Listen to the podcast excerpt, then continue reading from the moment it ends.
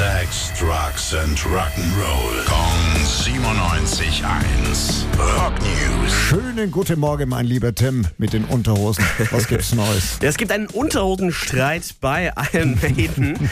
äh, Anlass dafür ist Maidenwear. In den USA hat sich eine Unternehmerin diese Marke eintragen lassen und will damit Dessous verkaufen, BHs, Korsette und all solche Dinge. Und die Band sagt, nee, das ist ja Quatsch. Wer ein Dessous von Maidenwear sieht, der denkt doch, wir hätten das gemacht.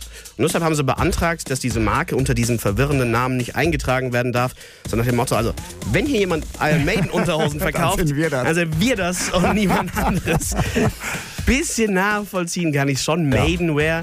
Als Maiden-Fan denkt man da vielleicht dran, aber eher wenn man ein T-Shirt verkaufen wird oder ein Pulli, ne? Und nicht ein BH oder ein Ja, Korsett. genau. Aber ich würde jetzt ganz gerne mal von dir wissen, würdest du Billy-Unterwäsche tragen? Auf gar keinen Fall. Auf gar keinen Fall.